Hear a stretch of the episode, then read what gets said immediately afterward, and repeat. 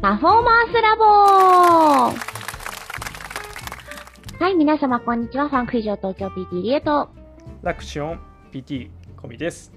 よろしくお願いします。よろしくお願いします。このポッドキャストは理学療法士の専門分野の中でも脳の分野に魅了された PT コミとダンス分野を専門とする PT リエが運動に関わる全ての人に向けた体を効果的に効率的に目的とするパフォーマンスに近づけるために工夫していることを罵り合うポッドキャストです。はい。えっと、前回ですね、脳卒中えー、脳出血、脳梗塞っていうものがあって、で、そこの、まあ、総称だったり、こういう病態だよっていうお話をしました。まあ、じゃあ、どうしてそういう人たちが、まあ、今日、まあ、リハビリをしなきゃいけなくなるのかというか、まあ、そういったところに話がつなげていただけたらな、理学療法士としてはと思うんですけれども、うんうん。さなんだっけ？なんていうワードで終わったんだっけ？えっと、まあ、脳卒中の今いろいろね型を話をしてたというところなんですけど、はい、えっと血栓性の脳塞栓症とえっと血栓性っていうのは血の塊が飛んでくるってことですね。はい、ということとアテローム性要は、えっと、脂肪分みたいなのが溜まっていってそれが血管を、えー、詰まらせてしまうアテローム性の血栓の、えー、脳梗塞っていうものとあとはその脂肪分みたいなものが、えー、細い血管すごく先の方の血管で詰まってしまうと、うん、ラクナ梗塞って言われるものがこう出ることがあってラクナ梗塞の症状ってちょっと認知機能を障害させるようなことが印象としてすごく多いなっていうこう理学療法を提供している側のこう感覚が肌感としてあって。それってなんでだろうねっていうところで話が終わったかなと思うんですけど。はいはいそうでしたそうでした、うんうんラクナ梗塞ってだってすごく細い血管にそうですね。行く。だからまああのこの木なんの木の言うんじゃん。昨日言うのねそれね。さっきささっきというか前回のあれでその表現大丈夫ですかぐらいの感じだったのにその表現いくのね。いいよどうぞ。はい。でこの木なんの木のすごい細い枝だったりもう葉っぱがつくとこあたりが 詰まっちゃうもうあんまことですよね。あんま俺が言ったのを繰り返してる気がするけどね。そう葉っぱがつかないレベルの そうそう最後の最後が詰まっちゃうの。そう。なのでラクナ拘束が起こるとまあああいうお例えばですけど大きな木のこう何枚かとか何十枚かしか、うん、例えば葉っぱが葉っぱが落ちてしまう、うん、そこには穴が開いてしまう。うんうんうんうん、っていう状況。木の形が変ななっちゃうね。そうそうそう。っていう状況なんですけど、まあ、それが例えば本当に、えー、足を司るところに行けば、えー、足が動かなくなるし、目をねあの見ているところに行けば目が見えなくなるだろうし、えーと、うん、場所によってそういうことが起こってくるんですけど、うん、でもラクナ拘束ってその葉っぱが落ちちゃうレベルはなぜか認知機能って認知症とか忘れっぽいが多い気がする。そうなんですよ。そこがえっ、ー、となんでかなっていうのをずっとまあ、なんでかな、うん、なんか楽な拘束だから認識の落ちちゃってるね。あなるほどなるほど。みたいなこう現場レベルでの会話ってすごく多いんですね。うん、ああはいはいはい。でも別にじゃあなんでそれがね認知機能を落としてしまうか、まあ、いわゆる、えっと、記憶。認知機能なので、記憶すること。で、えっと、外から何か見たものだったり触ったものだったりねそういうこう肌の感覚目の感覚耳の感覚鼻の感覚から、記憶と照合してこれは何であるっていうのを判断していくわけですよね。ほう一般的にその例えば、私が今あの目の前にマイクがありますけど、はいえっと、目で見て、えっと、こんな形のものはマイクだと判断するわけですよね。ほうほう。ね、でそのために私のなんか頭の中にあるいろんなマイクという記憶をたどるわけですよ。はいはい。であこれはマイクだと判断するわけですよね。はいはいはいはいはいはい。あのすごくこう AI とかで今そういう、ね、機能が発達していますけども脳の中でも同じようなことが起こっていて。うん、うんで、えーと、認知機能が落ちるっていうことは、えーと、自分の記憶を引き出せなくなっていくっていうこともそうだし外からの情報をキャッチしにくくなっていくっていうことも一つありえるかなと思ってて。なのでラクナ拘束っていうのは細い血管ね今言ったように葉,、えっと、葉っぱの部分的なところで、えー、機能障害を起こしていくっていうところなんですけどはいはい。一つで起きるっていうのはちょっと考えがたくてそういうことって結構こう、いろんなところで細い血管で詰まるっていうことが楽な拘束っていうことを言うんですけど、うん、ちっちゃいところがプチプチプチプチそうそうそうプチプチプチプチって集まっていくのを楽な拘束っていうんですね、うん、なので、えっと、いろんなところで、えっと、あのこの木なんの木の大きな枝葉葉っぱがいろんなところで穴開いてる感じ、はい、になっているんですね。なので、はい、そういうこういろんな情報を集めて自分の記憶を引き出して照合してあこれは何であるとかこれはどうすべきだっていう判断をするのにどっか欠けちゃうんじゃないかなっていう。ああそういうネットワークがなくなるってことね。そう。そういうネットワークがなくなるとそれが、まあ、総称して認知機能の低下。なんかこの人話がちょっと合わないなとか、うんなんかちょっと抜けてんだよなっていう感じになっていくんじゃないかなってこれは完全に私の仮説ですけど。でもそうなんですね。楽な拘束が起きてるってことは1個じゃないと思った方がいいんですよね。そうそうそうそう。だから何箇所かその葉っぱが取れちゃってる部位があるわけですよね、だからそそこたちが何個かこう共同し合っていたかもしれない。そうそうなのよ。ところが、共同し合えなくなっちゃって、い、ね、足、足の部分が動かなくなりましたっていう部分だけとかじゃなくて、いろんなとこがあるからこそ、ネットワーク環境が悪くなって、そうそうそう認知機能というものが落ちるんじゃないかなという小宮説。小宮説、そう。小宮説。そう。ででもそれ確かにうん面白いけどすごくなんか納得もいく、うん、その運動ね手が動かない足が動かないどっかの肌の感覚が分かりにくいとかそういうのってこううんうんうん、単発で分かるんですよね。はいはいはい。動かしてみればいいから。うん、けどそういう記憶のこととかって、えっと、いろんなのが実は複合されて記憶っていうことになっているから、で私たちの記憶をあの呼び起こす時に、えっと、思い返してほしいんですけど、はい、そのその場の空気感だったりだとか、えっと、温度とか、まあ、光の差し加減とかどこの席に座ってたとか、うん、誰がどの位置関係にいてとか。はいはいっていうのも、うん、ほぼほぼ一緒に覚えてるんですよ。うんうんうんうんうんうんすごく例えばえっ、ー、と PTDA と同じ記憶って何かあるかな？PTDA も覚えていそうなこと。俺も覚えていること。いやあの私がね PTDA にヤマンバって言った時のことを思い出してほしいんですけど。え？はい。ああの今ね PTDA とのその記憶をたどってった時にはそういえば PTDA にや、うん、ヤマンバって言ったなって思ってお前ね本当ヤマンバみたいだよなみたいな話をしたことがあって。いついつちょっと待って。でそれって私的にはどんな時に言ったかっていうとはいこれそんな情報を公開していいのか。な はいいいですよいいですよ。私は別に赤裸々だ。あれは病院のえー、っと、はい病院、私たち一緒に勤めてた病院の、いえ、違います。えっと、スタッフルームからリハ室ってちょっと距離があったんですね。で、リハ室、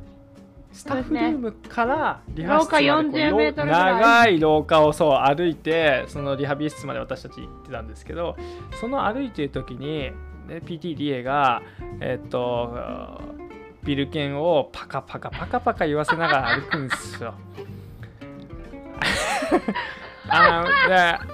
あの時はねあの黒いビル券にさあの、うん、ガニ股でパカパカ歩きながらでまだ仕事ね確か朝だったと思うんですよ。だからまだ PTD もよし行くぞの紙一縛りをしてなくて。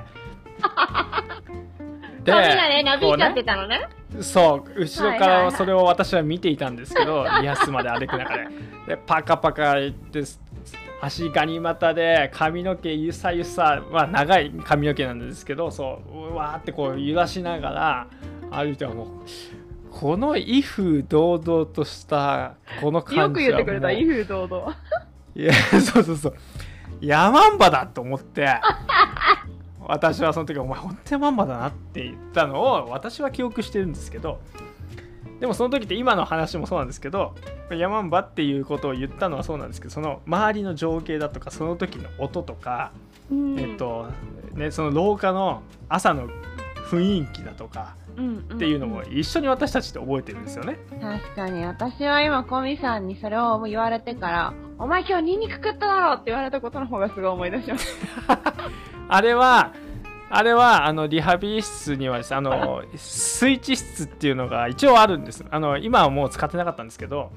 でそこにはホットパックとあとは保冷庫みたいのがあってアイシング用のものがねこう冷蔵庫と保温庫があったんですよね。そうそうそうそう。でそこで確か私はホットパック作ってたかなと思ったんですけど、はい、ホットパック作ってリハ室の方にこう移動していく時にあくっさって思ったんですよ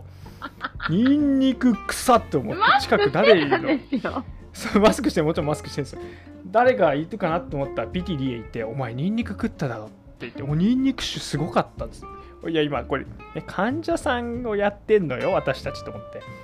調子悪い人にニンニクの香り嗅がせて元気になると思いますか？みたいな。っていう意味を込めてお前ニンニク食ったろって言ってしたらもうはあっていうなんで分かったんですかっていうぐらいの顔をした PTA がいたっていう、ね、いやそうですね。そうだから匂いと記憶が一緒っていう意味ではそうそうそうそうすごく別に自分は匂ってないんですよ。自分はねだって美味しいものだったんだから、ね、そうそうそう。っ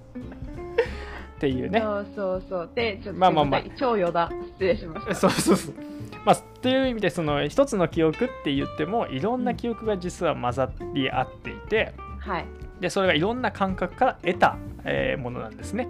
うん、なので、えっと、より記憶を鮮明にしてくれるというか、えー、明確にしてくれるというか、えー、でもただラクナ拘束が起こってくるといろんな情報がキャッチできなかったりしているかもしれない。うんうんうんうんうん。うんなので例えばだけど今みたいな話の中で、えっと、どっかで、えっと、視覚視野がすごく狭くなってたりだとかその楽な拘束によってね。逆に匂いが感じづらかったりするかもしれないし、えーと、それを記憶を保持しておくことがしにくくなってしまうかもしれないしそもそもね。なのでいろんな楽な拘束って多発的に起こることがとても多いので、うん、えー、いろんなところに障害されてみんなで全部で記憶を作っていたものが、えーと、いろんなパーツが抜けていってしまうことで部分的にしか記憶できなくなってしまって、うん、記憶が鮮明に残らない。うん。それが、えーと、外から見るとあなんかちょっとボケてきたかなとか、うん、覚え覚えが悪くなってきたかなっていうふうに捉えて結果的に認知機能の低下というような、えー、総称で呼ばれてしまう。はいはいはいはい。うんっていうところが楽な拘束で私たちが持っている認知機能の低下っていうところのこう中身なんじゃないかなっていうところ、うん、でもね、ねそうやって考えると、じゃあ、楽な拘束ってやる、リハビリで、そのリハビリってもしかしたら運動のイメージがあるかもしれないから、やることないの、っていうふうに思われるかもしれないけど、それもまた違いますよね。そうそうなので今のその記憶の話だけで例えばいわいけばあの私たちで理学療法士高次脳機能障害に対してリハビリしてやるかっていうと別にそういうわけじゃなくてあのもちろん OT 作業療法士 ST 言語聴覚士っていうところがよりこう細かくやってくれるところではあると思うんですけど今みたいな、えっと、何かを記憶する段階、っていうのを、えー、しっかり分かっていればこの人はどんなところで、えーと、記憶するのが得意かとか、うん、どんなところから、えー、得た情報を記憶するのが苦手かどうかっていうのが分かっていければそれ自体がリハビリになっていきますよね。うんうんうん、ねあの数字を覚えるのに、えーと指数えをしながらやった方がいいのか。えっと、あ暗算だけでいいのかとか、それに対する桁数のこう、ね、提示の仕方とかっていうのも大事かもしれないし逆に書いて、ね、一回覚えた方がいいのか言葉にした方がいいのかなんていうところもいろんな、えーと、感覚を使ってこの人の特徴を掴んでいければそれ自体もリハビリになっていると思うのでもう一度そのネットワークというか、えっと、いろんな情報を得て記憶を保持するもしくは表出するっていう練習をしていけばいいだけではないかなと思いますね。うん、じゃあ今ラクノ拘束を言ったから、えーと、もうちょっと大きい脳梗塞うんうんうん、うん、そうですね。なんか今ラクナ拘束だけすげえ細かく話しちゃったねなんかね。じゃあ、えっと、次にもうちょっと大きい脳梗塞ってなると、まあ、皆さん肩麻痺とか、うん、そういうイメージが大きいのかな、ね、まあ、片方の手、片方の足、半身が動きにくいっていう風な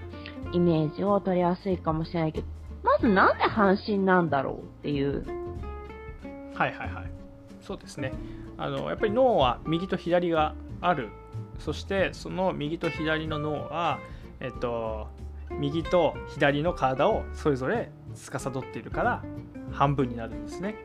うんうん。で、それぞれ行く血管も違うからですよね。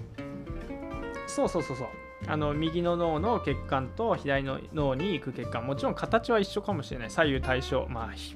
厳密に言えば対称じゃないんですけど、おおよその作りは左右対称になっていて、うんで片方のどっちかで起こったその拘束脳梗塞っていうのだったり脳出血だったりするので、うん、えっと、片側で、えー、障害が起きてくる。あんまりにも大きいね障害になるとまた話は別なんですけど、はいはい、あの反対側までね影響を及ぼすようなこともあのゼロじゃないんですけど、うん、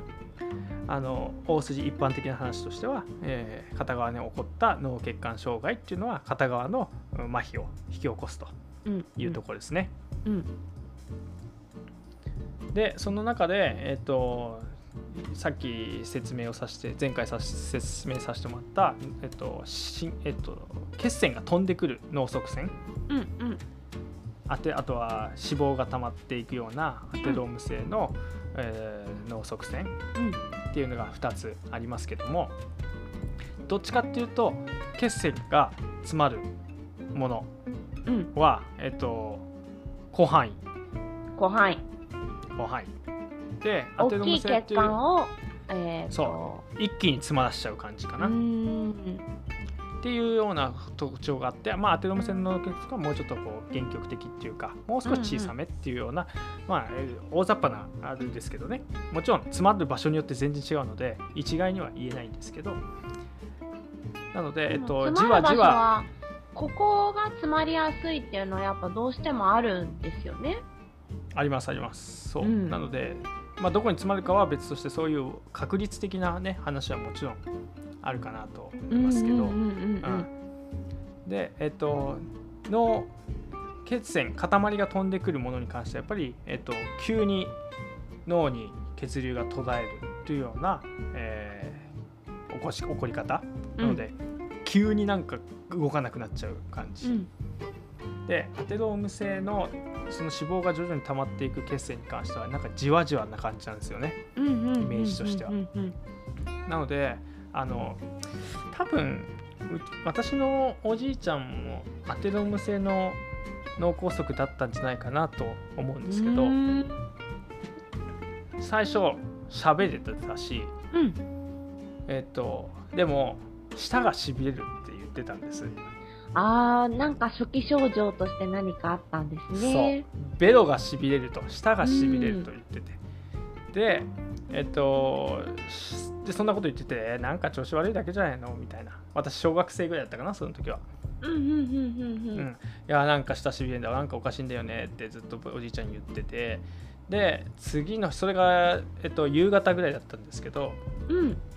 で次の日結果的にもう、えっと、朝になって、え手足が動かなくて、えっと、言葉も喋れなくてっていう状態に変わっていった。で最終的にやっぱり、えっと、言葉を喋れなかったですね。で言葉をしゃ、ね、今考えると言葉を喋れなかったのが口の周りの麻痺による影響なのかえっと言語中枢がやられてそうなったのかって、うん、ちょっと分かりにくいんですけどでもあのペグにしてたから、えっと、ペグってなんていうんだ。胃ろう増設か。はいはい。